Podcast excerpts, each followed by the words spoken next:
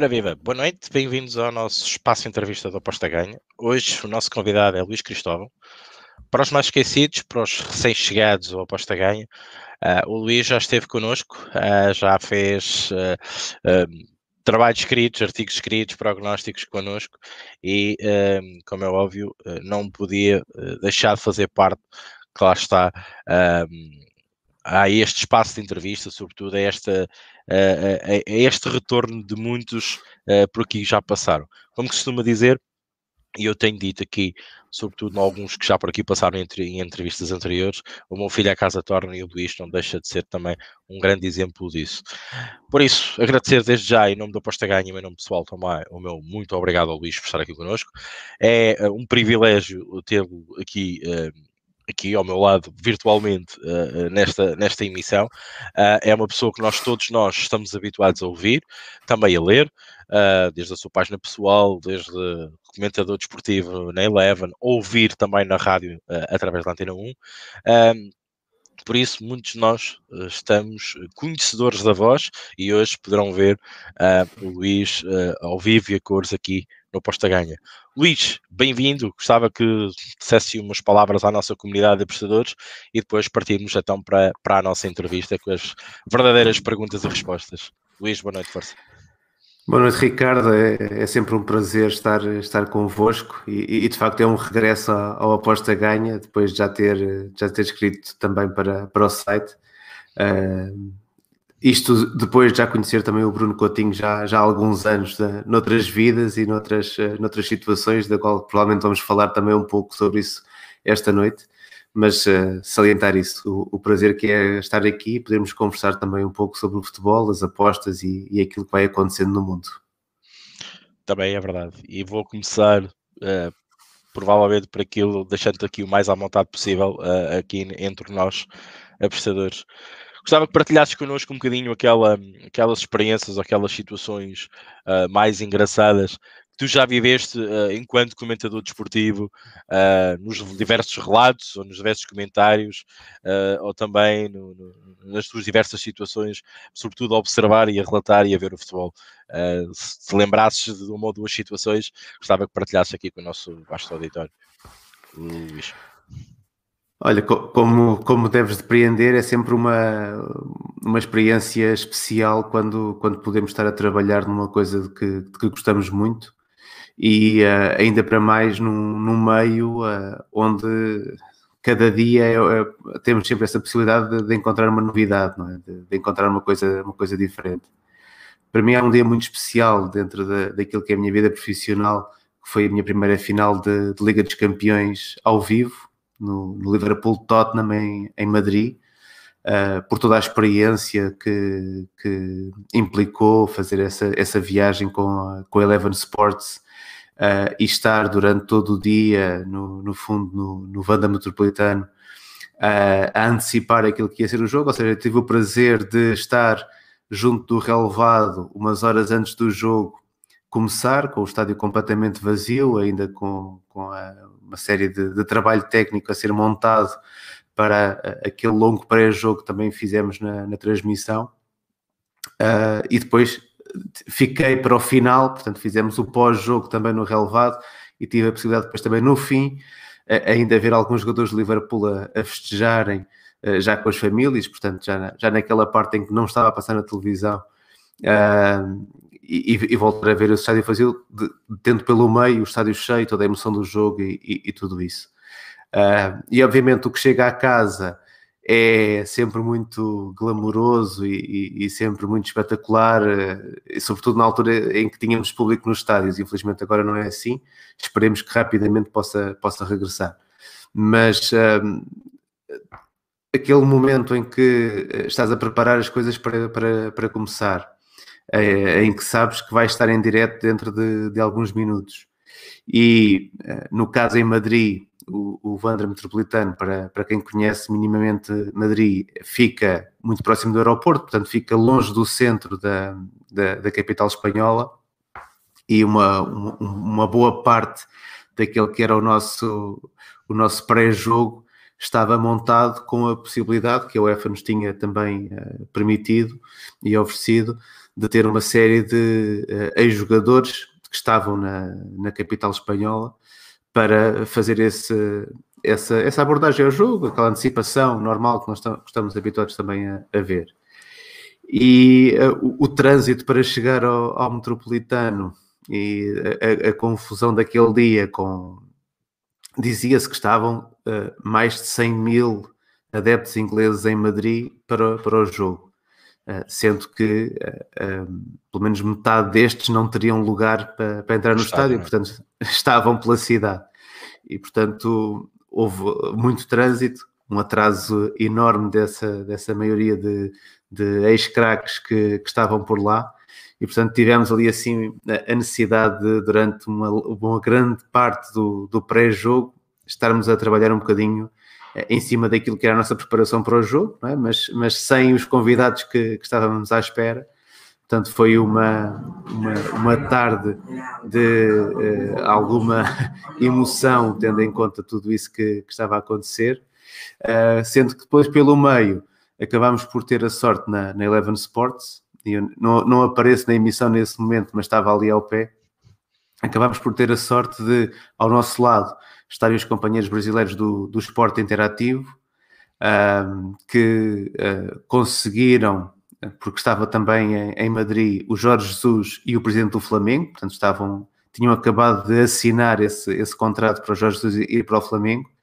e portanto quem se lembrar de, de, estar a ver a emissão, de repente viu o, o, o nosso editor-chefe, o, o, Pedro Felipe Maia, a dar o braço ao, Jorge Jesus e a puxá-lo para, para, para a frente das nossas câmaras e entrar. Portanto, aí assim também, também se vê que, como se costuma dizer, o futebol é o momento e ali a, a, transmissão televisiva também tem muito disso e foi um momento especial porque estarmos a viver, estarmos a viver toda aquela antecipação de, de irmos ter uma, uma final de Champions e uh, de repente temos o Jorge Jesus na nossa emissão a explicar porque é que assinou com, com o Flamengo e porque é que vai para o Brasil e tudo isso, foi um, foi um momento interessante e um momento engraçado também da, daquilo que poderia acontecer e que acontece muitas vezes no, nos momentos ao vivo ia-te pegar uma, uma frase que, que, que, disseste mesmo há, mesmo há pouco. Muitas das vezes, uh, tanto as televisões centram-se um bocadinho naquele, claro, há sempre um momento de festa, daquele que ganha, um momento de tristeza daquele que perde. Uh, mas não achas que as televisões, sobretudo aquelas da especialidade, um, como Eleven Sports, por exemplo, e entre outras, não se deviam também mostrar um bocadinho, lá está, esse pós-jogo um, de toda do, do, do, que se passa depois para além disso, uh, porque normalmente acaba um jogo de futebol desses, vimos a taça, vimos ali os, os, os, adeptos, quando havia adeptos e quando não há, a taça a circular ali um bocadinho pelo, pelo estádio, a ver-se ali as famílias, mas depois não se vê mais nada. Não, não, são raros os momentos em que a televisão também passa mais um bocadinho esse, esse final de festa, como também o lado inverso perguntava-te e deixava-te aqui esta, esta, esta, provavelmente esta resposta difícil. Não achas que muitas das vezes a televisão, com aqueles timings estão programados, com aqueles, uh, digamos, com, com, aquelas janelas, provavelmente satélite, uh, disponíveis, muitas das vezes não, não deixam aquele gostinho do, do, adepto que realmente está em casa e que não pode ir ao estádio por uma final de Champions, porque não há, os bilhetes são caros, porque a deslocação é cara. Uh, mas não achas que lhe retira um bocadinho esse sabor uh, ao adepto e também, provavelmente, quem perdeu não quer ver mais o futebol, desligar a televisão vai-se embora, mas não, não, não tira um bocadinho esse gosto uh, a, a, esse adepto? Achas que as televisões não podiam alargar um bocadinho aqui, mostrar mais um bocadinho a festa, a festa do futebol? Uh, há umas que mostram mais, outras que mostram menos, mas parece que há ali uma barreira muito, aquela janela, de, provavelmente a transmissão do satélite, isso aqui isso é caríssimo, mas achas que não havia de investir mais, explicar mais um bocadinho o que é a festa do futebol e, e não cortar ali, passar para os comentários em estúdio e fica-se por ali? Uh, Luís, deixava-te essa, essa questão do ar. Sim, uh, aquilo que, que é muito evidente hoje em dia em tudo o que é transmissões de, de eventos desportivos é que quem organiza tem imenso poder sobre o que depois é, é transmitido ou não. E, e, de alguma maneira sempre que, sempre que, é, que é dada essa possibilidade a, a, quem está em casa através dos canais de televisão, ou, ou, por exemplo, quem, quem utiliza outro tipo de streaming, muitas vezes tem, tem acesso a isso, percebe que a emissão está de, de alguma forma uh, encapsulada não é? num, num formato uh, em que nós já sabemos que uh, eh, 20 minutos antes aparece um, um, um, momento de abertura da emissão em que começam a aparecer os 11, alguns dados estatísticos, imagens dos jogadores que chegaram ao estádio por aí por aí fora e que no final exatamente segue também um, um, plano, uh, normalmente com as estatísticas, o resumo do jogo, as flash interviews e, portanto, depois um fecho em que tens uma imagem da, de, de todo o estádio assim em, em, em, em grande, mas sem, sem, grande, sem grandes pormenores. Um, e naturalmente, quem, quem organiza tem poder sobre isso e gosta de encenar, obviamente, toda, toda essa, essa transmissão. Não achas que é um para... bocadinho standardizado a mais, no meu, no meu entender?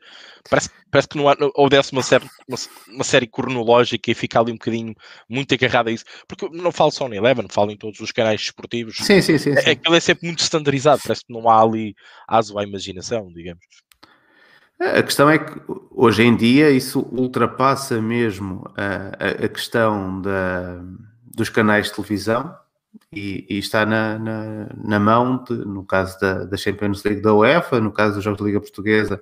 eh, da, da, da Liga, da, da, Liga Portugal uh, e por aí fora, não é? Que cada uma das ligas eh, monta exatamente o, o cenário para o espetáculo que quer, que quer transmitir.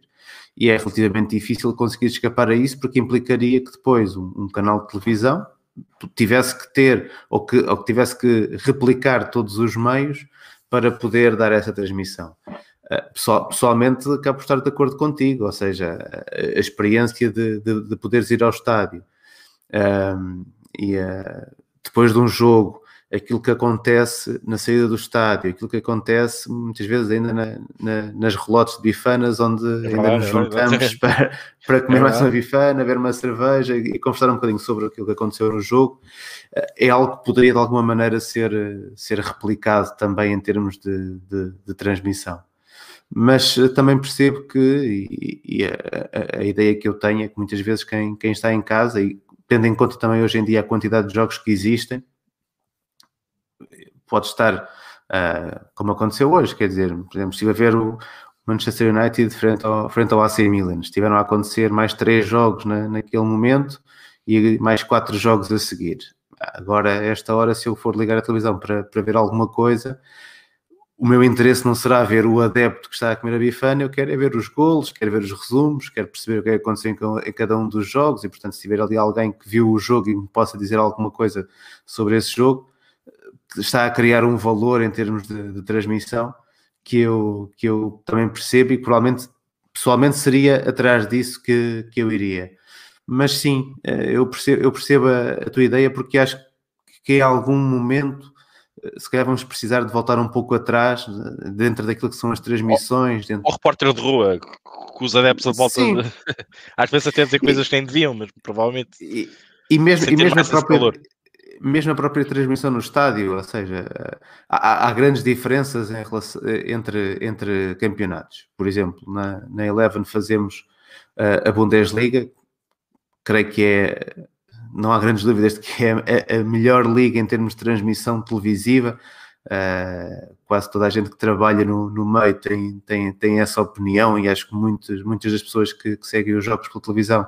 também têm essa ideia, com os estádios cheios de, de, público, não agora, mas quando há público, estádios quase sempre cheios, transmissões muito espetaculares na, na, forma como fazem essa ligação entre o que está a acontecer no relevado e o que está a acontecer nas bancadas. Um, eu acho que isso faz falta. É, e se calhar, por exemplo, no, no, Campeonato Português não estamos tão habituados a isso, não temos essa exploração tão, tão bem afinada daquilo que são as bancadas, daquilo que é o que, o que está a acontecer no, no, no estádio. E, portanto, são situações que eu acho que podem ser sempre melhores e que eu acho que devíamos ter essa atenção, ou seja, quando estamos em casa a ver o jogo, é certo que queremos ver o que está a acontecer no relevado, mas também queremos aproveitar todos os momentos para ter um pouco dessa experiência do que é, do que é, que é estar lá. E aí o público, obviamente, traz sempre esse, esse dado extra em termos de emoção, em termos de estarmos a viver esse momento. Eu concordo, concordo também contigo. Acho que tens imensa razão daquilo que referiste e os pontos que referiste acho são pontos chaves para mudança de paradigma. Claro que vivemos Covid-19, não há público, provavelmente esta questão poderá ser passada para daqui a, um, a uns aninhos mais para a frente, mas realmente era uma coisa que estava em desuso e, e, e quis partilhasses também a tua opinião relativamente a este assunto em específico, que, que nota-se que é algo parametrizado e, como tu dizes, a Bundesliga difere um bocadinho, a Premier League também difere ali ligeiramente, mas, mas de facto é, é, é importante também termos esta, esta noção. Luís, mais uma pergunta mais de caráter, entre aspas, pessoal, mas também futebolístico. Gostaria que me referisses qual é o teu clube do coração, uh, um clube nacional e, claro, um clube internacional, ou internacional, que não seja de coração, como é óbvio, mas pelo menos que tivesses ou que demonstres mais interesse e que gostes mais ver jogar. Sim. Pergunta de rasteira. É, não, não, não, não te rasteira nenhuma. Eu, eu, por acaso, tenho. tenho é, é, uma, é uma pergunta que, que muitas vezes se, se faz e uh, há, há, até hoje em dia um pouco a, a ideia de quem Uh, quem está a trabalhar neste, neste meio ou não tem clube ou não tem história, que cai de, de paraquedas no, na, no futebol sem, sem nunca ter, eh, antes de estar a trabalhar, ter também tido uma vida e uma, e uma vontade de ir, de ir ver os jogos. E uma infância uh, que também muitas vezes foi influenciada infância, pelos pais claro, dos avós, não? É? Claro que sim, é óbvio, claro que sim. Não é óbvio, não uh, eu, eu, desde pequenino, eu desde os meus 5 anos, que uh, sempre que posso, e durante muitos anos podia sempre, depois nesta, nesta, nesta minha vida de, de, de trabalhar no, no futebol, tenho, tenho menos oportunidades e por acaso estava, estava ontem a, a fazer as contas e já há quase dois anos que não vejo o meu Torriense ao vivo o Torriense sempre foi o meu clube de, de coração e o meu clube de, de eleição. Uh, por, por influência do, do meu pai, uh, durante toda a minha infância e adolescência, ia muitas vezes ao Estádio de Alvalade ver o Sporting, era dos, dos três grandes, era o clube pelo qual eu nutria, nutria uma, uma maior simpatia, uh, mas confesso que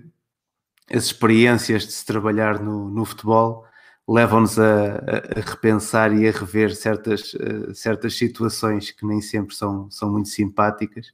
e também, também por isso uh, o meu coração ficou mais ligado ao Torriense e, e, não tanto àquilo que acontece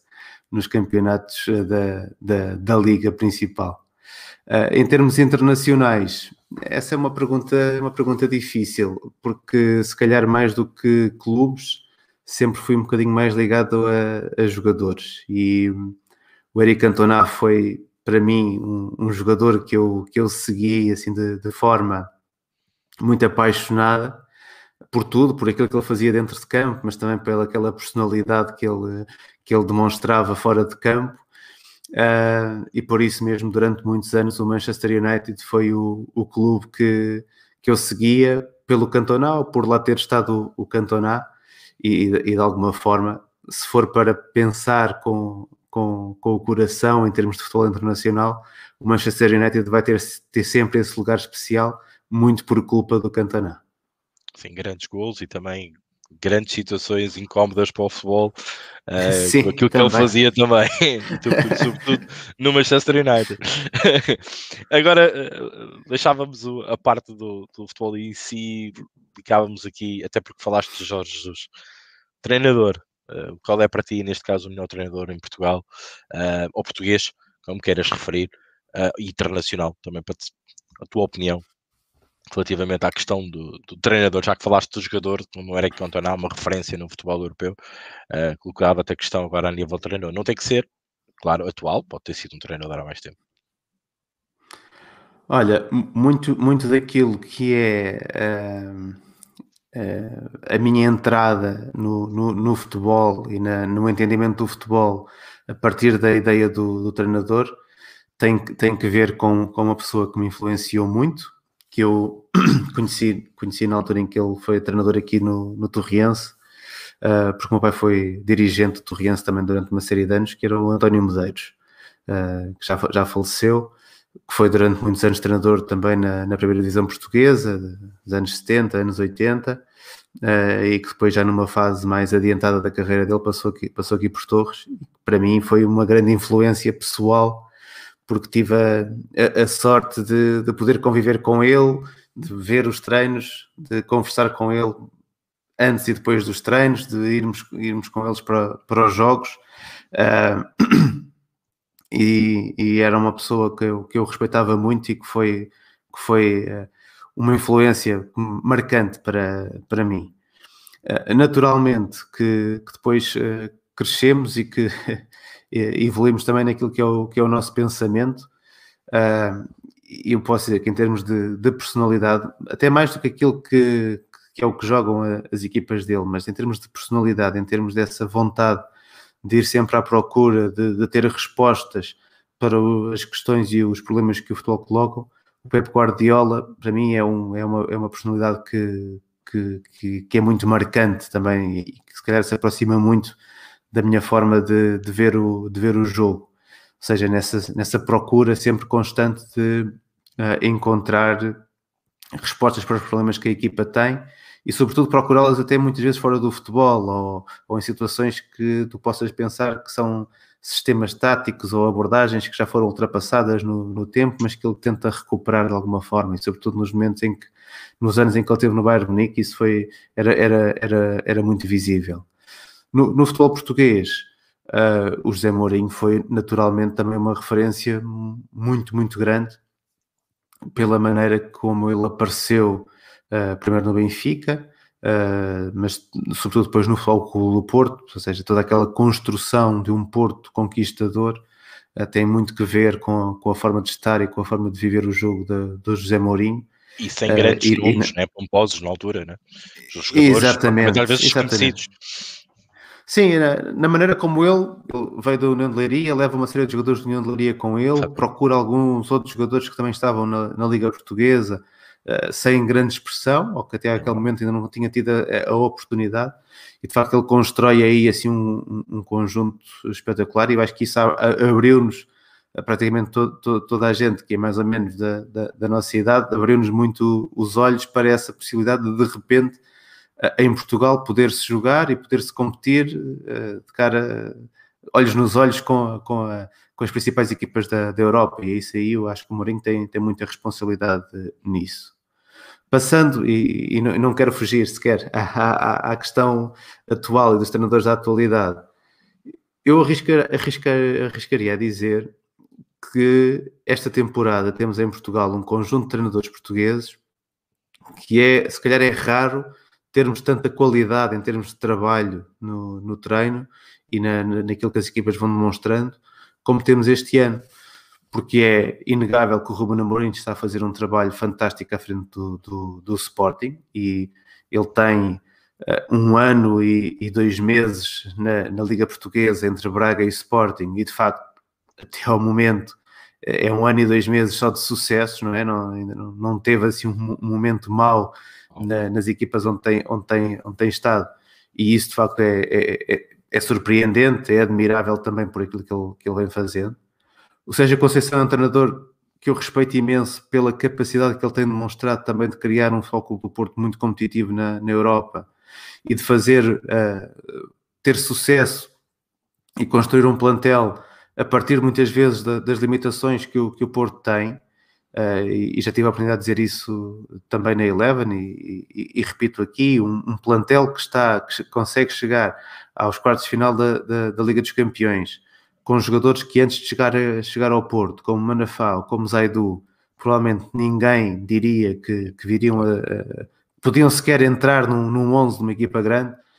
é muito mérito do treinador, aquilo que ele, que ele consegue fazer com a, com a equipa do, do Porto, o Jorge Jesus tem uma história que fala por si, e se, se esta temporada me parece que ele falhou um bocadinho o entendimento daquilo que é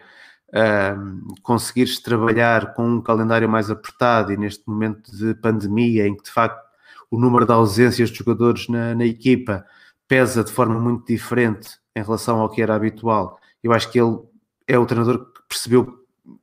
o que teve mais dificuldades para perceber isso e por isso também o Benfica a ter mais dificuldades mas é um treinador com uma história também de, de grande sucesso. E o Carlos Carvalhal, que está a fazer um grande trabalho no Braga, o Pepa, que está a fazer um grande traba trabalho também na equipa do, do Passos de Ferreira, ou seja, uh, uh, sem já passar daqui, mas estes cinco treinadores nos primeiros lugares da Liga Portuguesa, são cinco treinadores de, de, grande nível.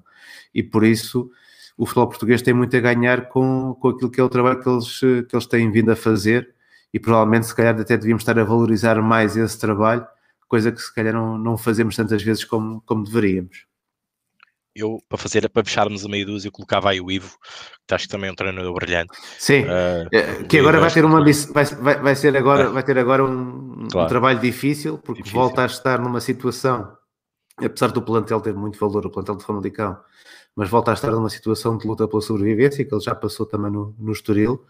Uh, vamos ver como é que ele consegue recuperar a equipa também num, num espaço de tempo relativamente curto, mas é um treinador, por aquilo que ele, que ele foi fazendo ao longo da, da sua carreira, também merece estar nesta, nesta lista, sem dúvida nenhuma. Para fechar a meia dúzia, como eu costumo dizer, ia-te colocar e pergunta-me se eu estiver errado, como é óbvio, nós fizemos aqui o nosso trabalho de casa. O basquetebol passou de alguma forma para a tua vida? E influenciou alguma coisa na tua vida? É incrível Bastante. como é que o basquetebol te influencia de alguma, de alguma maneira e, e tu cais no futebol e não cais no basquete a, a relatar jogos da NBA, por exemplo. Gostava que nos passasse essa, essa, essa, essa, história de vida um bocado connosco e partilhasses connosco. Uh, curiosamente, o, o, o, meu primeiro trabalho em, em comunicação do, do, desporto foi no basquetebol. Portanto, foi as minhas primeiras experiências a, a trabalhar a, a, narrar jogos na altura foi no, no basquetebol, uh, num, num, canal de YouTube aqui da, da Física de Torres, que transmitia os jogos em direto da, da, da Pro League e depois na, na Liga, porque foi, apanhamos ali um ano em que subimos divisão, uh, e eu fazia, fazia a narração do, dos jogos e foi a minha primeira experiência em termos de trabalho, foi, foi essa. Mas o basquetebol surgiu muito antes na, na minha vida, pai, com 10, 11 anos comecei a jogar basquete aqui na, na física, e é uma história engraçada porque se do lado o, o, futebol foi sempre uma coisa muito emocional e muito influenciada pelo meu pai, e que era uh, algo que eu vivia uh, diariamente e semanalmente, a ir ver o Torriense, a ir ver o Sporting, sempre à procura na, de jogos na antena parabólica, quando, quando, comecei, quando, comecei, quando tivesse a possibilidade também de ter uma antena, uma antena parabólica em casa, procurar tudo o que era jogos, procurar transmissões, todas essas coisas. O, o basquetebol, se calhar, foi uma, uma opção muito racional de um outro desporto que me encantava e que encantava, comecei por ver na televisão uh, as transmissões da, da, NBA na RTP2 e que uh, rapidamente quis experimentar também a, também a jogar. Eu vivia muito perto do, do pavilhão da física, portanto era, era para mim normal ir ver os jogos de hockey e os jogos de basquete, mas basquete parecia uma modalidade que tinha mais a ver comigo.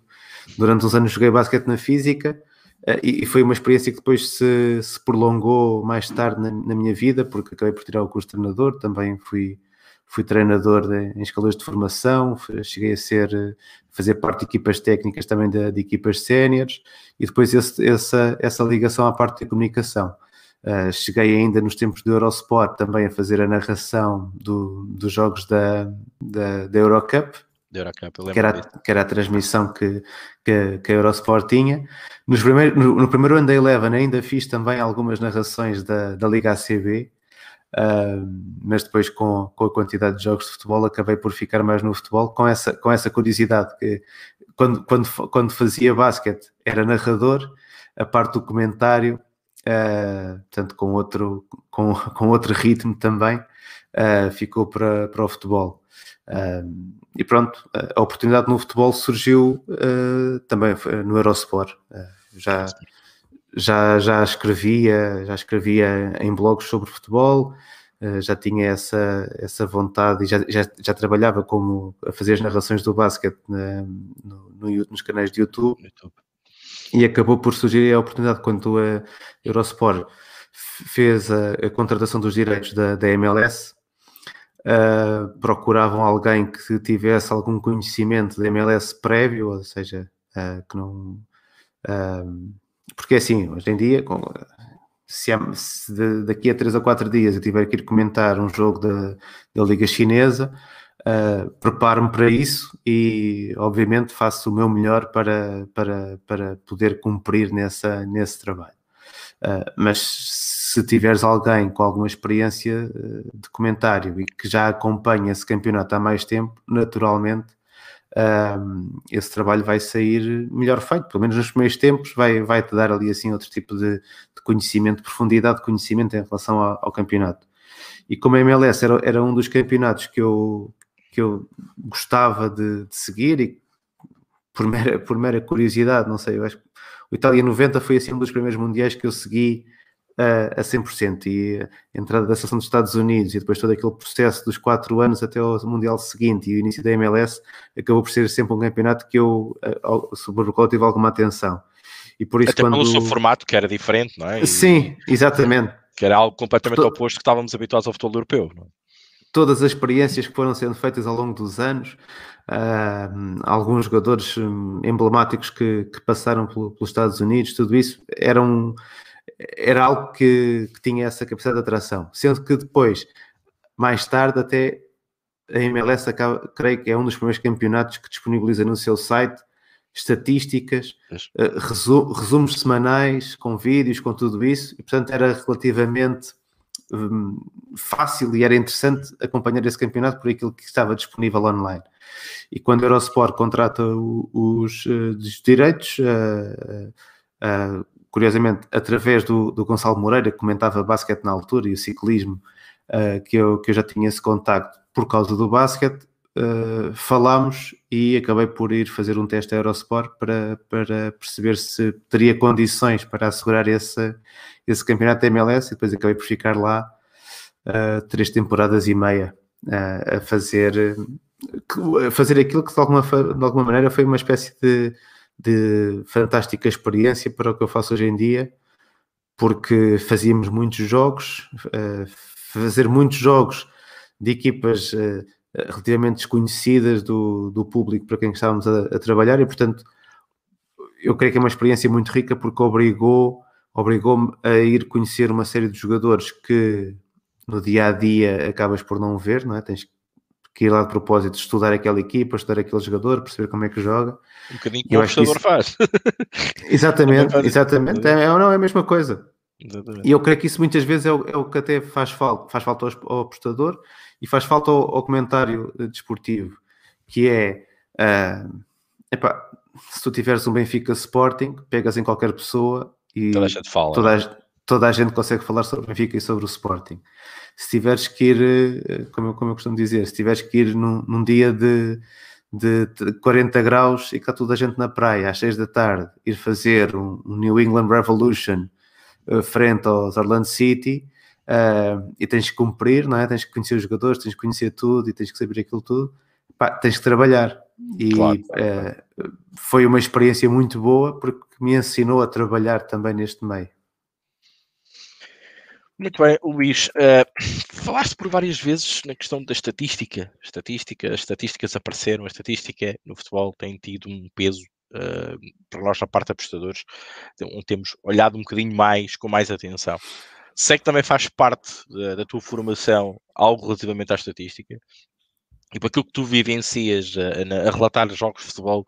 eh, e para os quadros estatísticos que te aparecem pela frente, consideras que hoje em dia no futebol moderno a estatística é um peso a ter em conta uh, não só na parte do treino, como também na parte da escolha do jogador para a posição certa? Essa base estatística nós só chamamos a Big Data, que às vezes é falada até por outros motivos, mas que no futebol possa ser cada vez mais importante, no teu entender, Luís? Sem dúvida nenhuma. Eh, eu acho que hoje em dia já naquele que é o, o futebol de alto nível nada acontece sem, sem análise estatística. Eh, sobretudo por esta, por esta, por esta questão simples que é a, a consciência de que tu hoje em dia, em termos de, de mercados de, de, de interesse de, de, futebol, seja para contratações, seja para perceber eh, quem são os treinadores, seja perceber como é que as equipas jogam, tens que estar atento uh, dezenas de, de campeonatos, uh, ou, ou, ou, quase centenas de campeonatos,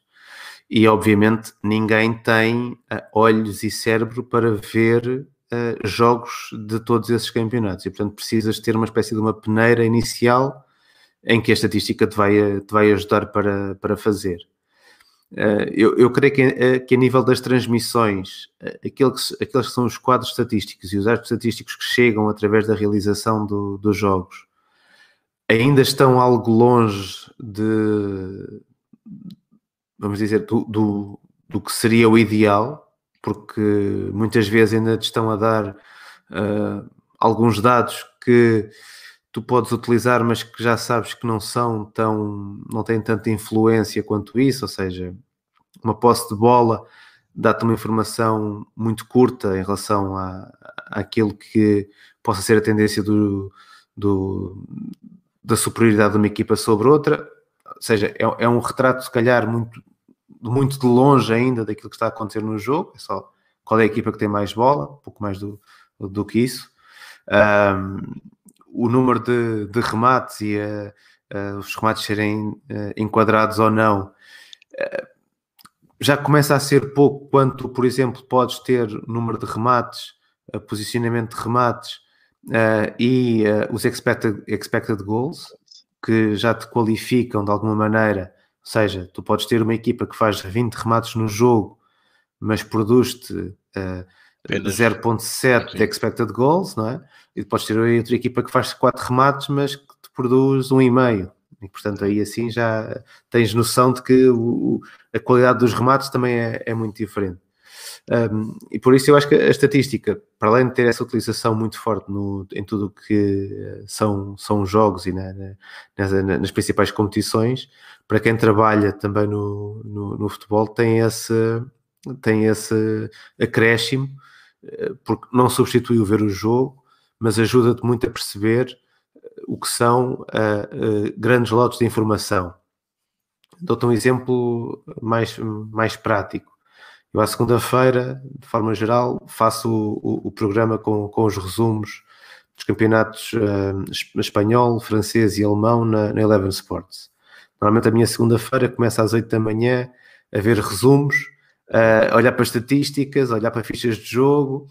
perceber quem é que marcou os golos, como é que foram os golos, todas essas situações. Uh, para à noite poder estar a, a, falar sobre os 9, 10 jogos principais desse fim de semana. Obviamente, para quem esteve a trabalhar durante o fim de semana a fazer outros jogos. E durante o dia de segunda-feira é impossível tu veres esses 10 jogos do princípio ao fim, com olhos de ver e com essa capacidade de perceber tudo o que é aconteceu. E, portanto, aí a estatística tem uma ajuda enorme, porque, obviamente, já vais treinando um pouco o teu olhar, já sabes aquilo que te interessa e aquilo que não te interessa, já percebes o que é que uh, certas tendências indicam em relação a uma ou outra equipa sobre a qual vais ter que, que falar, e naturalmente é, é uma grande ajuda, porque como o dia só tem 24 horas e, e, nós não trabalhamos 24 horas seguidas, claro. é uma grande ajuda ter, termos essas ferramentas, como eu costumo dizer. Todas as ferramentas vêm nos ajudar de alguma forma a melhorar aquilo que é o nosso trabalho.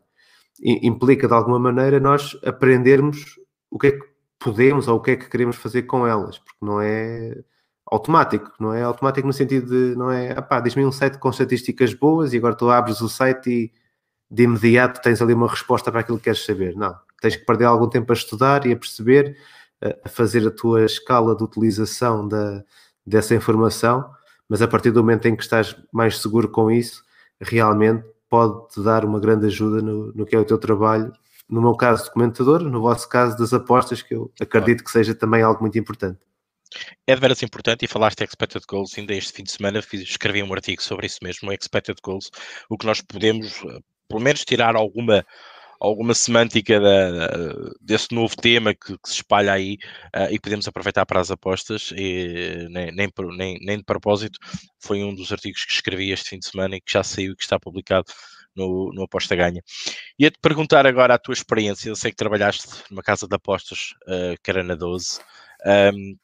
gostava que partilhasses connosco o que é trabalhar dentro de uma casa de apostas, porque acho que isso é de senso comum de todo o apostador. Gostaria de saber o que se por lá passa para tentar, lá está, ilubriar um bocadinho as casas para poder ganhar mais uns cobres ao fim do mês. Luís.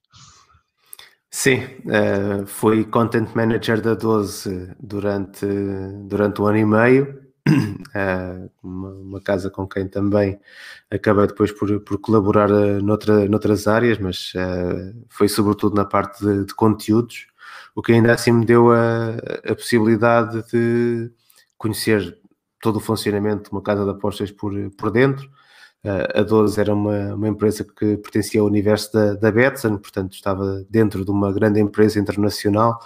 uh, a nível da, de apostas, com uma larguíssima experiência no, no mercado, com, com, com gente que, de, de, topo também a trabalhar ne, nessa área. Um, e, e, se calhar dentro daquilo que é o, o mais interessante ou mais importante para o, para o apostador e que foi um, um ensinamento que me ficou de, desses tempos, é que de facto o quem está a apostar, o apostador, não está a lutar contra o jogo. Ou seja, o foco do apostador ou, ou, quem está do outro lado da aposta não é o que acontece no jogo, não é o Bruno Fernandes marcar o penalti ou falhar o penalti, não é o, o Ibrahimovic estar ou não estar em jogo, não, não é nada disso. Quem está do outro lado da aposta é uma pessoa que trabalha para a casa de apostas e que à partida tem um manancial de informação muito superior ao apostador uh, em termos daquilo que é o acesso à informação, mas também em termos daquilo que é acesso uh, a software que lhes dá em, em, tempo direto a tendência das apostas. Ou seja, quando, quando o Ricardo Matos está a colocar uma aposta, está, a, está a adicionar conhecimento à casa de apostas. Uh, e portanto, o, a tua aposta é muito no confronto com essa outra pessoa, que é um responsável, imaginemos, do mercado da Liga Europa, para, para pegar no, neste, nestes jogos de, de, de, hoje, e que essa pessoa que está do outro lado não está a fazer apostas, mas está a controlar todo o fluxo de apostas e está a controlar todo o fluxo de informação. Eu, como trabalhava a partir de Portugal, muitas vezes, não sendo essa a minha, a minha missão principal, mas muitas vezes acabei por uh, funcionar também como um provedor de informação sobre ligas portuguesas, jogadores que estavam lesionados,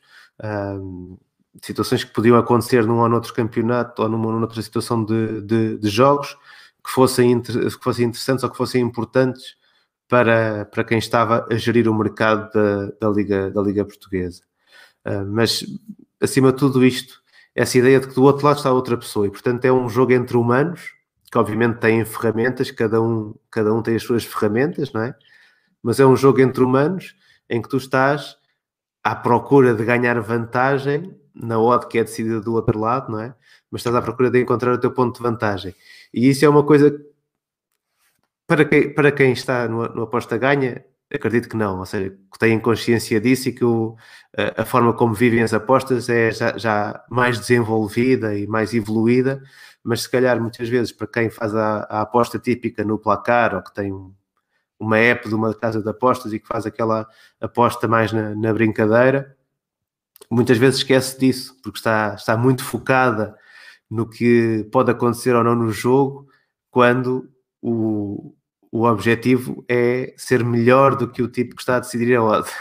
Claro, é verdade. Esse, esse é um dos grandes debates no mundo das apostas hoje em dia e que normalmente aquela malta nova me falaste do placar chega a este mundo e ainda não consegue perceber muito bem uh, o, o, o, o, funcionamento. Acho que deste uma explicação brutal uh, em que eu vou recordar disto para sempre uh, e aconselhar a quem chega a este mundo para, para ouvir as tuas palavras que explicaste muito bem Uh,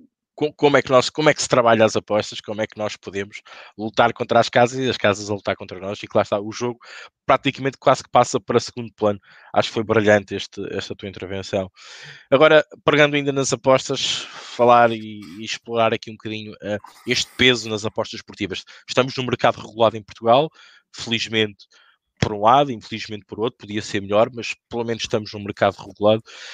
há a oportunidade dessas caças de apostas patrocinar clubes de futebol, clubes de basquete, já que também és uma pessoa do basquete, eu perguntava-te uh, se achas que vês, digamos, aquela malícia, né? uma casa de apostas a patrocinar um, um clube de futebol, ou se achas que de outro lado é mais poderio financeiro para as pessoas, uh, para as pessoas, perdão, para, para as equipas e para os clubes também se tornarem um bocadinho melhores, para as equipas também se tornarem melhores. Uh, Deixava-te esta, esta questão no ar, Luís? Não, o, o, mundo das apostas movimenta muito dinheiro e movimenta muito dinheiro porque o desporto existe, porque os clubes existem, não é? E, e, e por isso eu acho que os mercados regulados são fundamentais para permitir que uma parte desse, desse dinheiro acaba, acabe por chegar à digamos assim, à, à, origem da, da aposta, não é? Uh, se nós temos um campeonato de basquete, para, para pegar nesse exemplo, uh, que é um campeonato que dentro daquilo que é o panorama europeu do basquetebol é um campeonato muito frágil, mas que ainda assim gera uh, X milhões em apostas, epá, todo o dinheiro que possa vir daí para as equipas de, de basquetebol, e quem fala de basquete fala de handball, de voleibol, de hockey patins, para, para aí fora, é, é muito importante que, que, que esse fluxo uh, exista da mesma maneira que no, no, futebol, que fala que, e que vive com, com valores muito, muito, mais, muito mais altos. Depois, na, na questão da casa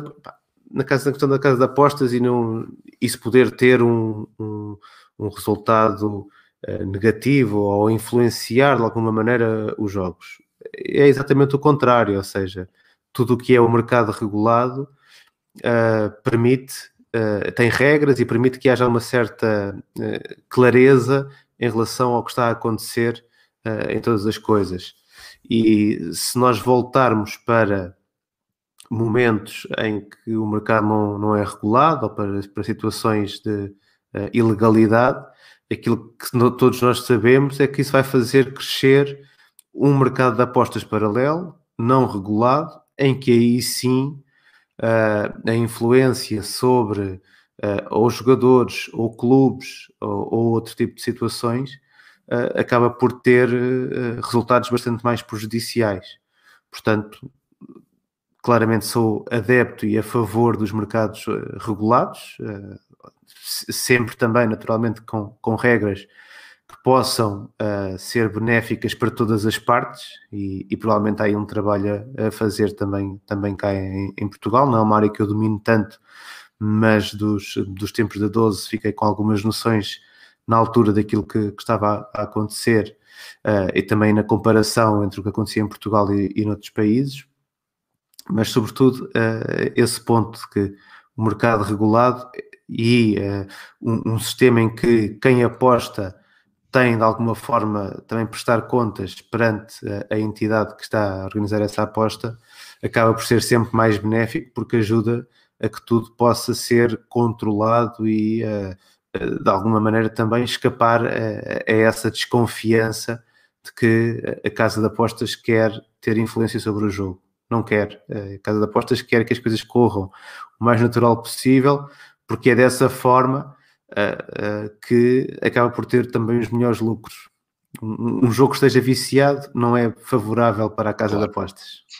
E, e, mais uma vez respondeste brilhantemente a essa questão, porque uh, as casas de apostas só perdem dinheiro com jogos que sejam manipulados, porque muitas das vezes nem elas sabem que eles estão a ser manipulados. De facto, é, é, é, ponto, é ponto assente e, e é bom que falaste nisso e foi brilhante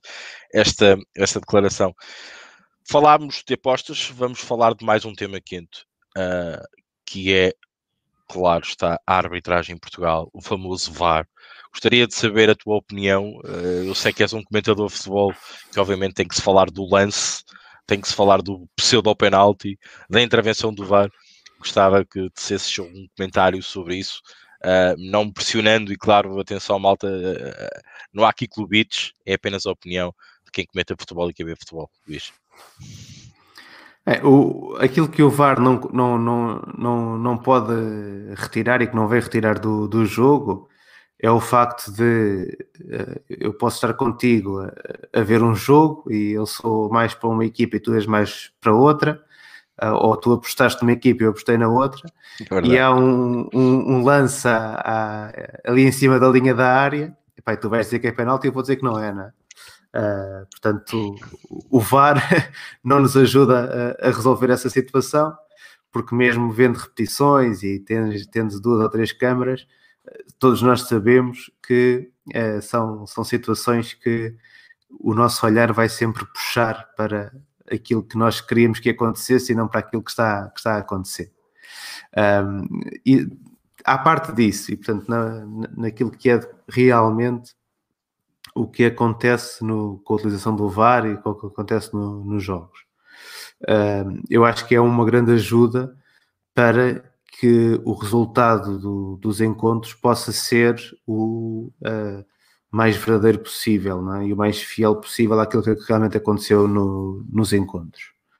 Uh, e acho que para isso acontecer uh, seria necessário que da parte de todos os intervenientes do, do jogo houvesse essa consciência de que o árbitro pode ir ver ao, ao ecrã.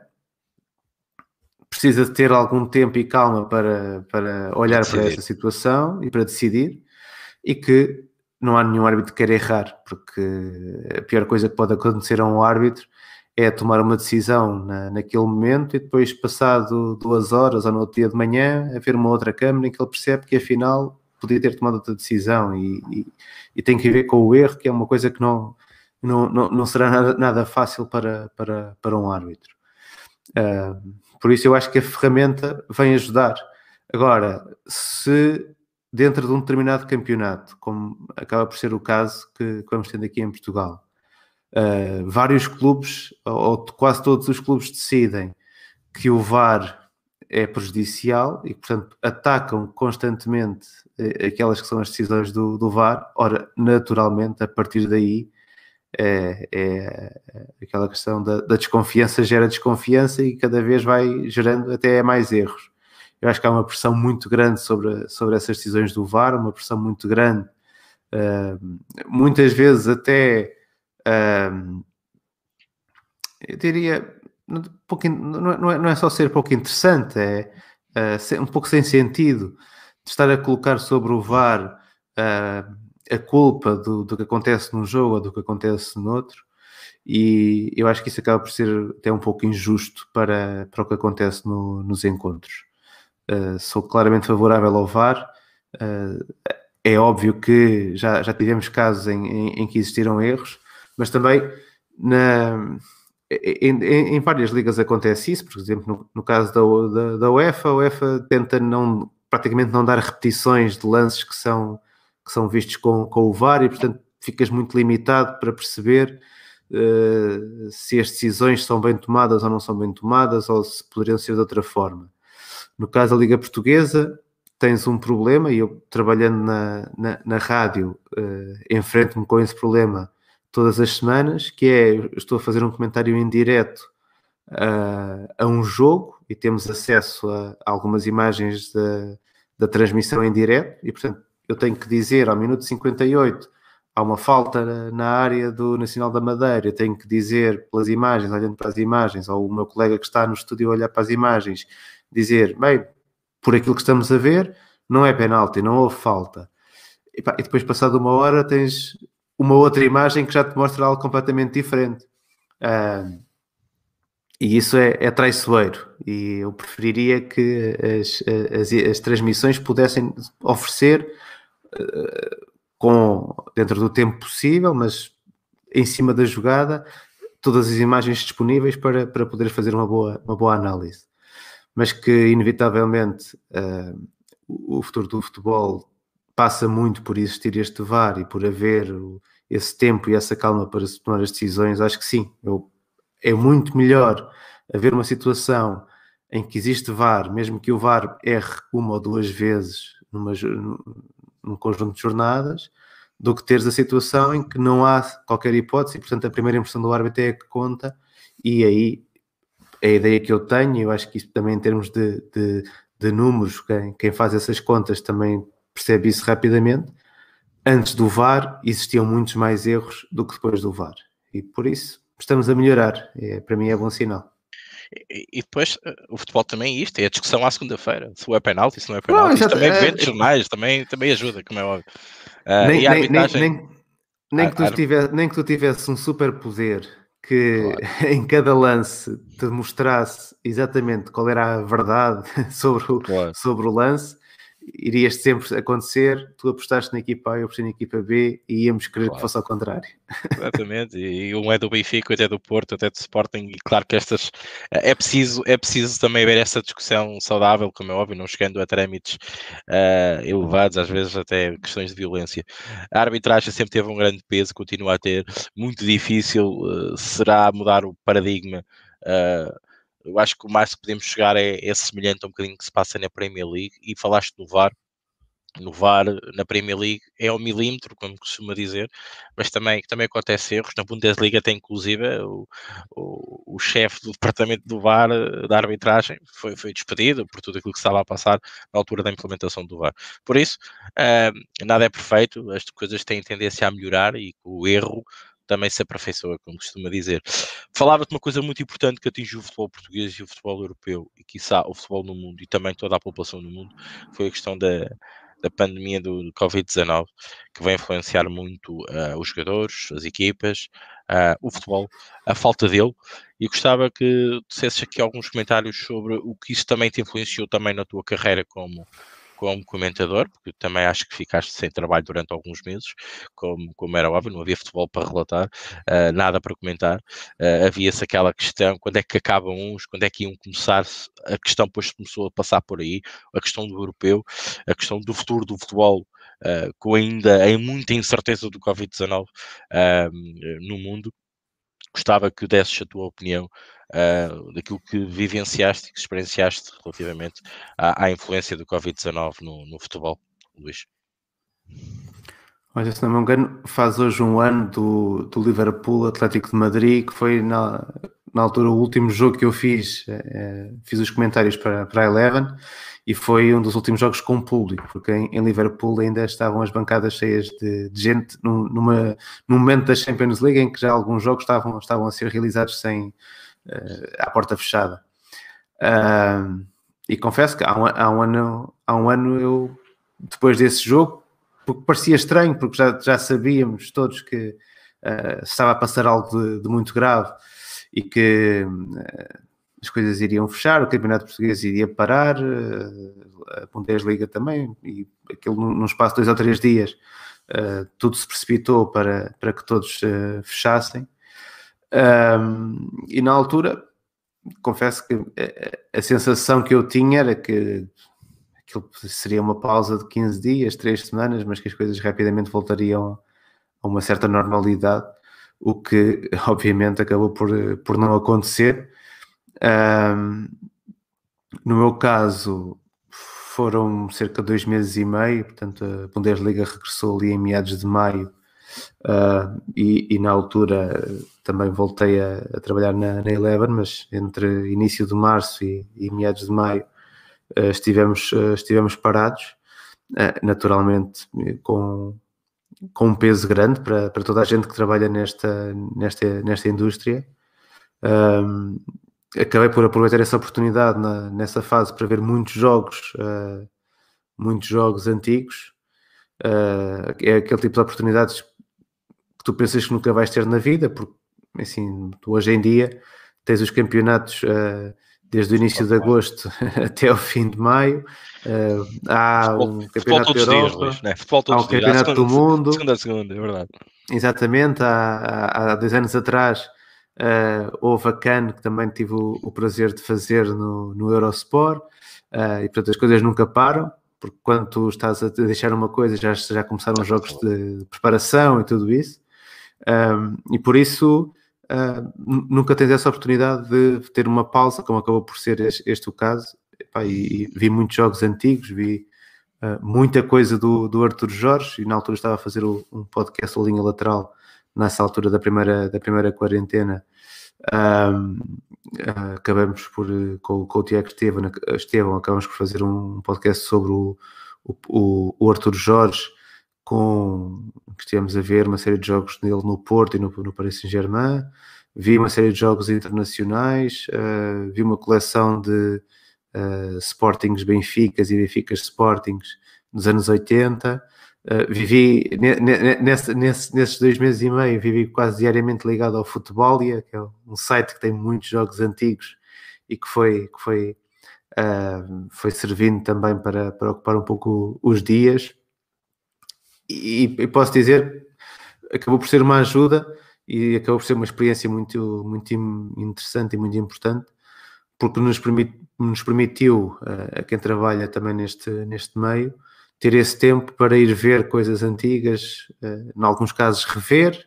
uh, pá, e rever quando foi o, o Porto foi campeão europeu em 57, eu tinha 8 anos, uh, estar a vê-lo agora com, com 41 e 42 é, dá-te outra, outra visão completamente diferente das coisas e foi, para mim foi, foi importante isso. Mas é uma situação muito difícil em termos de trabalho, porque para quem, para quem trabalha no, no futebol internacional temos essa possibilidade de, de regressar. Posso dizer que neste momento, uh, em termos da rádio, os comentadores ainda não podem ir ao estádio, portanto, temos muitas limitações ainda de, de presença no estádio. Vai, vai, vai o, o, o, relatador e um técnico e não tens possibilidade de, de, pôr lá mais gente. Portanto, aí modificou muito a, a minha experiência de, de, jogo. E neste espaço, no último ano, uh, fui duas vezes a estádios. Uh, fui a Alvalade fazer a, a meia-final da Champions entre o, o Lyon e o Bayern Munique e fiz a final das Champions no Estádio da Luz. Portanto, uh, tive essa oportunidade, uh,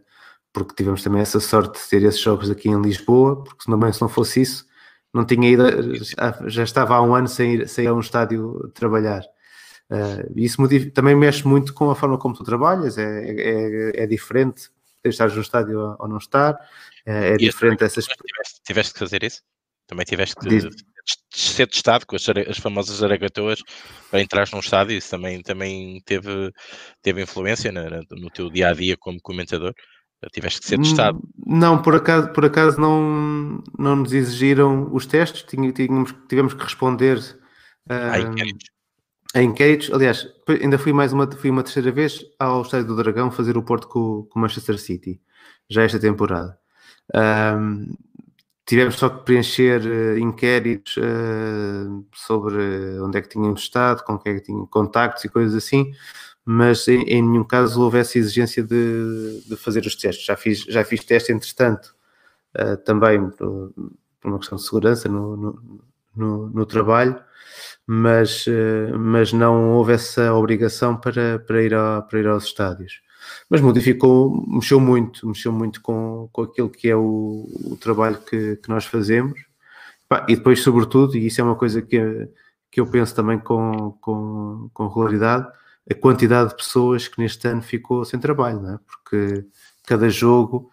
uh, não é só a, a comunicação social uh, e os adeptos, mas uh, lá está, já falámos das relotes, toda a gente que trabalha nesse tipo de, de, de funções. Não tem trabalho, a nível de, daquilo que é o, uh, segurança no estádio, exatamente, segurança, e segurança no estádio muito mais reduzido, porque já não, não tens essa necessidade porque não há, não há público, ou seja, houve muita gente, bem, e depois todo o comércio que existe à volta dos estádios, sempre que há jogos, e portanto, para quem vive em Lisboa, por exemplo, qualquer experiência de estar ali à volta do Estádio de Alvalade, do Estádio da Luz, em, em dias de jogos, percebes que há uma série de comércio que funciona à volta disso, eh, e que ficaram sem, sem trabalho, eh, e por isso pá, acredito que é muito pesado para, para, toda, para toda essa malta que, que está a passar um ano com, com muitos problemas, como muita gente está, está a passar, e de facto essa, essas dificuldades acabam também depois por, por espelhar-se também naquilo que é, o, que é o meu dia a dia, com as diferenças que, que fui sentindo e com esses tempos parados que, que também tivemos que, ultrapassar. Agora, nesta, nesta, neste segundo confinamento, o futebol não parou, portanto, continuei sempre a, a, a trabalhar numa, numa realidade eh, diferente, mas felizmente, no, no meu caso, as, as coisas mantiveram-se desta feita. Muito bem, entretanto passou uma hora, uh, foi rápido, uh, conversa interessantíssima, uh, mas não queria deixar este podcast acabar sem colocar a, aquela famosa pergunta da praxe que, que, que, que, costumo colocar, pelo menos aqueles por aqui passam, que também estão no espaço de entrevista no Posta Ganha, que é para dar-se a tua, a tua opinião, porque muito já fala. Por acaso hoje houve uma situação engraçada quando, quando se falou, o Primeiro-Ministro, quando falou hoje a, a, falar do desconfinamento, falou que no dia uh, acho que é 13 de maio ou 3 de maio, não, agora quero precisar o dia, já se podia juntar em eventos públicos, claro, com segundo das normas da DGS, ao menos com algumas pessoas. E claro que muitos comentários uh, começou a haver, uh, sobretudo no Telegram, uh, que deu posta ganha e tal, foi que o Sporting aí pode festejar porque pode ser campeão. A pergunta que te fazia era isso. Achas mesmo que o Sporting, com o Ruben Amorim, como falaste, um dos treinadores revelação deste ano, no meu entender também, um, pode ser mesmo, arrisca-se mesmo a ser campeão este ano? Olha, primeiro eu estive há, estive há pouco a, a ouvir a, a, conferência de imprensa do, do Primeiro-Ministro e na minha agenda já marquei o dia 5 de Abril, abrem as planadas e confesso que é uma coisa que me está a fazer muita falta. Mais do que o barbeiro, porque já tenho pouco cabelo, mas, uh, mas as planadas estão a fazer falta e o 5 de Abril de certeza que vai ser um, um dia de, de poder regressar aí. Eh, em relação ao, em relação ao, ao Sporting, pá, tem sido impressionante porque era, era muito inesperado eh, teres uma equipa no contexto da presente temporada, até com, com todas as dificuldades que, que, que, que este ano trouxe para, para, para, todas as equipas também, era muito inesperado teres um, um, um, conjunto que pudesse estar a fazer um campeonato quase perfeito, não? É? uma equipa que não, não sofreu a derrota nenhuma, nos jogos contra os adversários principais tem conseguido ora ganhar, ora empatar, portanto manter -se sempre com a vantagem que, que, que apresentava uh, antes dos jogos. Uh, creio que o Sporting sai um bocadinho beneficiado por ter, por ter sido eliminado muito cedo das competições europeias e conseguiu ter aí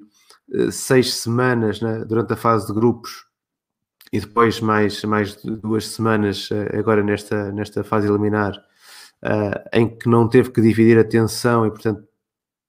pelos jogos, teve mais tempo para preparar os jogos, teve mais tempo também para estar focada e não ter que rodar tanto, tanto a equipa. Uh, digo sinceramente, uh, eu fiz, o, fiz o, os comentários do último jogo do, do Sporting na, na Liga Portuguesa e o comentário final na, na Antena 1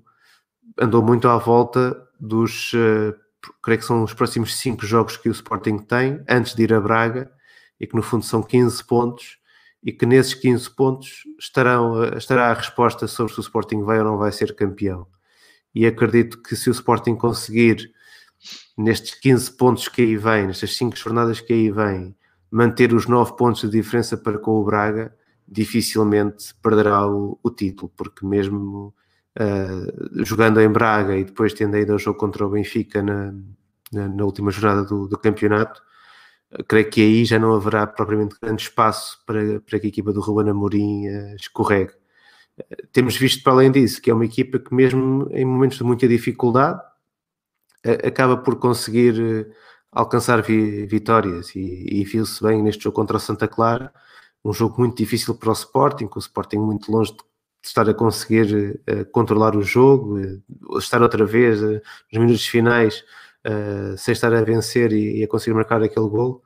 É uma equipa que realmente este ano está a viver um, um, um período especial e parece mesmo muito difícil que o Sporting vá desperdiçar isso nesta ponta final. Portanto, estas próximas cinco jornadas são jogos em que eu acho que se vai decidir o campeonato e o Sporting, em to todos eles jogos que entra como favorito, conseguindo uh, corresponder a, a, esse favoritismo, muito provavelmente uh, já numa altura em que as pessoas poderão sair à rua com outra liberdade, poderá festejar o título ir ao famoso Marquês festejar o título, o Sporting também, também, merece, também está cá, também está cá para isso, para não evitarmos habituar sempre aos mesmos, como costumo dizer. E a te roubar mais duas questões muito rápidas uh, e vou colocar aqui também e deixar aí aberto uh, para quem está a ouvir-nos, quem quiser fazer aqui uma pergunta uh, ao Luís, façam favor, até hoje nem não houve, até neste momento não houve perguntas aqui dirigidas ao que estávamos a falar, não, não, não fomos intercalando aqui as vossas questões,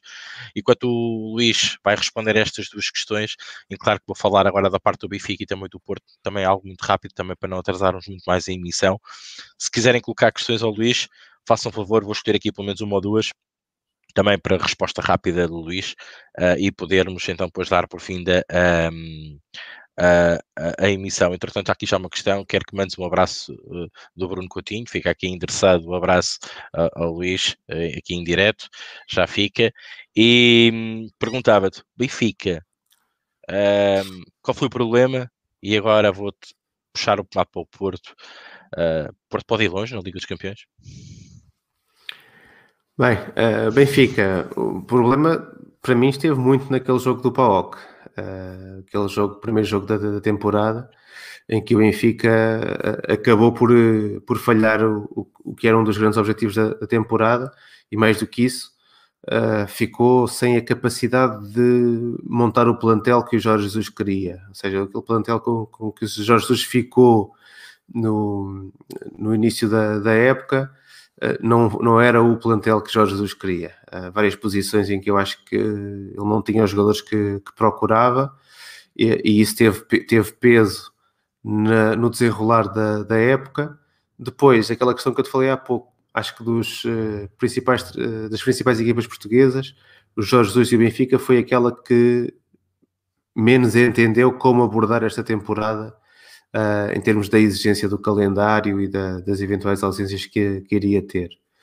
e por isso acabou-se por se perder em determinada altura, perdeu-se um pouco naquilo que era a gestão do, do plantel entre Liga Europa e, e, Liga Portuguesa. Eu creio que houve uma fase em que o Schmidt e o Dário Nunhas estavam muito bem juntos e por causa dos Jogos de Liga Europa começou a, a modificar essa dupla de avançados e acabou por perder ali assim um entendimento que me parecia essencial para, o sucesso do, do Benfica. E tudo isso apesar depois com o mês de janeiro, final do mês de janeiro início do mês de fevereiro terrível uh, entre os problemas do, do Covid e alguns erros, se calhar, de gestão em, em alguns jogos, a equipa do Benfica perdeu a corrida para, para, para o título e de facto neste momento tem a Taça de Portugal como aquilo que pode de alguma maneira salvar a época, sendo que é, está quase obrigado também a, a, a, conseguir chegar ao segundo lugar e não vai ser fácil. Poderá ter aqui assim uh, da parte do Porto alguma dispersão, porque há também a, a, Liga dos Campeões, mas tem o Braga que também está a fazer uma excelente época e não vai ser fácil para o Benfica conseguir ainda chegar a esse segundo lugar, que é muito importante, ainda para mais com este ano segundo lugar a dar a entrada direta na fase de grupos da Liga dos, dos Campeões. No caso do Porto, Uh, foi um grande ah, jogo é? em Turim. Foi um grande, foi um grande jogo. Mas, uh, o, o, Porto tem feito grandes jogos na Liga dos Campeões. Ele faz um excelente jogo em Manchester, logo na, a abrir a, a, a fase de grupos, uh, com a equipa na primeira parte a fazer uma excelente exibição e a, a medir-se muito bem com, com a equipa do, do City. Um, depois foi sempre superior a Marseille Olympiacos, quando jogou no Dragão com o Manchester City, uh, também tendo em conta aquilo que era a condicionante do jogo e que o Porto pontuando é, é, era importante para o Porto pontuar e que bastava para, para se posicionar em relação ao objetivo. Acabou por fazer um jogo muito competente também e agora frente à Juventus, quer no Dragão, quer uh, em Turim, tirando aqueles 20 minutos de início da segunda parte na, na, segunda mão, o Porto soube sempre estar com, com o jogo na mão e soube sempre estar a fazer aquilo que, que era necessário fazer para, para conseguir o, o apuramento. Por isso, claramente, uma equipa a merecer essa, essa nota de destaque. Agora vai estar muito dependente do que, do que o sorteio editar porque eu acho que Bayern Munique à partida vai estar nessa, nessa fase seguinte, Manchester City também à partida vai estar, são eh, as duas equipas a evitar, porque são duas equipas que conseguem, a meu ver, com maior facilidade resolver qualquer problema que o Porto lhes consiga impor. Nas restantes equipas, o Porto vai ser um problema para qualquer adversário que, que apareça. O Borussia Dortmund está muito longe de ser uma equipa inacessível e daquele, daquelas que já estão apuradas, uh, olhava já para a equipa do, do, Dortmund como um excelente adversário para o Porto, ainda poder sonhar ir a, a, às meias finais. Uh, mas mesmo nas restantes equipas, uh, venha aí um Real Madrid, venha aí um Atlético um Chelsea, o Porto vai dar luta. Aquelas outras, as outras duas que eu disse, Manchester City, Bayern e também o Liverpool, uh, que apesar de não estar na Premier League, na Champions, vai sempre ser uma equipa difícil, criarão outro tipo de problemas que se calhar é mais difícil para o Porto conseguir corresponder. Mas estar nos quartos de final com as limitações que o plantel do Porto, uh, as limitações que o Porto teve para construir o plantel, é fantástico para o Porto. Muito bem. José Freitas coloca-te só uma questão, já aqui duas, já escolhi, também eram as únicas, entretanto também a aparecer. Qual mais o campeonato fácil. mais fácil de escolher? Bom, assim não, não, fico, não fico com peso na consciência. Qual o campeonato que mais gostas de comentar? Olha, já te falei aqui muito, várias vezes da Bundesliga e, e, e aposto mesmo na, na Bundesliga. É, é, de facto um campeonato que dá muito gosto de comentar, por um lado por aquilo que a transmissão oferece e curiosamente em termos daquilo que são uh, as análises estatísticas e a, a qualidade de, de, daquilo que acrescenta em termos de transmissão, uh, é de facto uh, o campeonato que está mais interessante de, de acompanhar via televisão e acrescenta a isso o facto de ser um campeonato muito competitivo, com equipas taticamente sempre a jogar muito, muito abertas e por isso gosto muito da Bundesliga. É um campeonato que eu gosto de comentar, gosto de acompanhar. Uh, é, tenho a frustração de não saber falar alemão porque gostava de, de, de, falar alemão para, para ainda poder ler mais sobre esse campeonato, mas é, é aquele que está no topo também das minhas preferências para comentar. O C. Freitas diz também é um bom campeonato para apostar, eu também considero Acredito que sim. Que sim. É, é, verdade, algumas odds amassadas, tem muitos, haver muitos golos, mas ainda há muito valor na, na, na, Bundesliga. O Leão da Terra do Rival, é o Nick que temos aqui, pergunta ainda qual equipa que acha que encontra em melhores condições para ganhar a Champions, Bayern ou City? Venha o diabo Olha, pois é, é, é, difícil. Acho que se tivermos uma final entre Bayern e City, vamos ter um grande jogo, porque parece-me parece ser as duas equipas, como disse há pouco, as duas equipas que conseguem com, com mais facilidade corresponder aos problemas que encontram no, no encontro. O, o Bayern de Munique, e viu-se agora ainda este fim de semana no jogo contra o Dortmund, pá, uma equipa joga com aquela, com aquela calma do serial killer que espera pela fragilidade do adversário para, para matar, não é? um, e contra o Dortmund conseguiu fazer 2-0 no, no jogo. Eles calmamente foram aguardando até ao fim para, para dar a, a volta ao resultado e, e, de facto é uma equipa que eu acho que não está tão forte como na temporada passada, porque as apostas que fizeram no mercado acabaram por não ter grande su o sucesso esperado, mas é uma equipa que continua a ter essa capacidade de saber gerir muito bem o jogo. E depois o Manchester City também que eu acho que é uma das equipas mais fortes neste momento do, do, do futebol europeu e que, sem dúvida nenhuma, uh, é uma equipa que está muito forte. Uh, podem ter aqui um problema, que é agora sorteio colocá-las uma contra a outra nos quartos ou nas meias finais. Mas uh, aconteça o que acontecer, são duas equipas que eu gostava de ver jogar uma, uma contra a outra, de preferência na final, mas vai ser um grande jogo e de facto são mesmo os dois favoritos ao título e é difícil estar a escolher uma em cima da outra. E posso dizer que Pep Guardiola deve isso ao City, né? é, é, falta, falta, ainda, falta ainda ganhar uma Champions, né? Ele deve isso até ele próprio, não é? Ele, é verdade. ele desde que saiu do Barcelona nunca conseguiu ganhar a Champions e eu acho que ele deve isso a ele próprio, mostrar que ele consegue ganhar a Champions fora de Barcelona. É verdade. Para terminar, PSG Liverpool, achas que é difícil voltar a ganhar uma Champions? neste caso o Liverpool, o PSG poder, para aquele investimento todo, pelo. Aquele investimento e chegar à, chegar à final. O, o, o Paris Saint-Germain faz um grande jogo em Barcelona.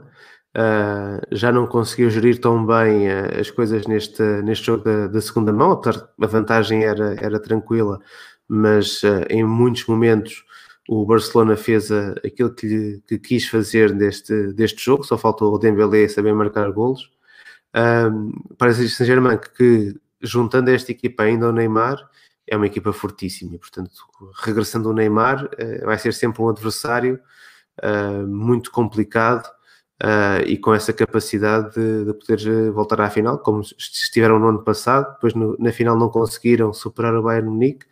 E eu acho que por esse exemplo da final do ano passado, tem essa dificuldade, acho que se tiverem que jogar contra um Bayern ou jogar contra o Manchester City, ainda são uma equipa que estão abaixo da, da concorrência, mas é uma equipa muito forte uh, e, sobretudo, quando o Neymar regressar, fica com muitas opções para, para fazer a diferença. No caso do Liverpool, eu acho que o problema do Liverpool tem mais que ver com o facto de eles já terem ganho tudo, não é? E se calhar estão a viver uma fase dentro do próprio clube, um certo relaxamento ou é diferente. Uma equipa que já ganhou tudo já não tem o mesmo espírito para, para, para, para voltar a, a fazer. Eu acho que continua a ter jogadores muito bons do meio campo para a frente, teve grandes problemas na defesa, estas lesões todas que a equipa teve foi um problema muito, muito difícil para, para o Jurgen Klopp conseguir gerir. Um, vejo como, vejo, não o vejo como favorito. Agora, o sorteio vai ter aqui muito, muito, muito, muito impacto, peso, muito peso. E depois numa final, um Liverpool é sempre uma equipa que consegue eh, decidir o jogo, como um Paris Saint-Germain pode decidir um jogo, como o Bayern, como o Manchester City, não é? Um, eu esperava pelo dia 19, que é o dia do sorteio, para começarmos a fazer essa, traçar esses caminhos possíveis, porque o sorteio vai ter aqui muito peso naquilo que cada uma das equipas poderá atingir. Muito bem, perguntas feitas, perguntas respondidas pelo Luís. Uh, temos por sim uh, fim da esta entrevista. Agradecer mais uma vez, uh, em nome da Aposta Ganha e meu nome pessoal também, a tua presença aqui. Bom filho à casa torna. Uh, adorei a entrevista, adorei as questões que tocaste. Sempre foi preciso forçar a nível de perguntas. Também é difícil estar deste lado. Às vezes conduzirmos a entrevista para aquilo que queremos que, que, o nosso entrevistado quer, quer, quer que a gente fale, não é? É difícil, mas hoje foi, correu às mil maravilhas, tocaste nos pontos essenciais, partilhamos um bocadinho aqui também a mesma ideia, não só no futebol como também na, nas apostas, uh, e agradecer mais uma vez uh, este, esta vontade, esta entrevista que tivemos aqui os dois e toda a gente que esteve aqui a acompanhar-nos em direto e as questões também que foram colocadas. E também todos aqueles boas noites e todos aqueles comentários que foram feitos aqui no, na no conduzir desta, desta entrevista. Passava-te uma vez mais a bola para esse lado, para fechares, como costumas fechar, os teus comentários um, na Eleven e mais uma vez agradecer-te a tua presença aqui. Força, Luís. muito obrigado por esta, por esta oportunidade também para estarmos aqui a, a conversar. Foi um prazer para mim uh, fazê-lo e saber por um lado estou sempre disponível também para estas, para estas conversas e, e para, para, para a companhia de todos aqueles que, que acompanham os jogos na Eleven. Como sabem, temos sempre em cada jogo a hashtag disponível para entrar no, no comentário do jogo e, e, e, vale a pena experimentar porque se perto do intervalo tiverem ali com alguma dúvida em relação àquilo que as equipas podem fazer na segunda parte, nós normalmente estamos disponíveis para ajudar também a quem está a apostar e por isso mesmo aproveitem essa oportunidade uh, sempre aos fins de semana na, na Eleven. Claro, temos enorme gosto de, de ver, ouvir também na Antena 1, uma das rádios que mais ouço durante, durante o dia, e também ver-vos e ouvir-vos uh, através da televisão uh, nesses grandes uh, eventos de futebol que a Eleven também transmite. Mais uma vez, Luís Cristóvão, obrigado bom fim de semana. Vamos ver com certeza por aí, não só nas várias plataformas, mas quiçá de volta para falarmos um bocadinho de futebol e também um bocadinho de apostas. Uh, fica aqui lançado também uh, da nossa parte o convite, noutra oportunidade, noutra altura, estarmos mais uma vez juntos para falar um bocadinho uh, daquilo que todos nós aqui mais gostamos: apostas, futebol e, claro, do nosso Portugal e da nossa liga em particular. Malta, da nossa parte, acompanharem-nos os nossos podcasts à segunda-feira, onde falamos exclusivamente de apostas, mas também falamos de futebol e também acompanhar os nossos lives com o Frazão e com o Rodrigo César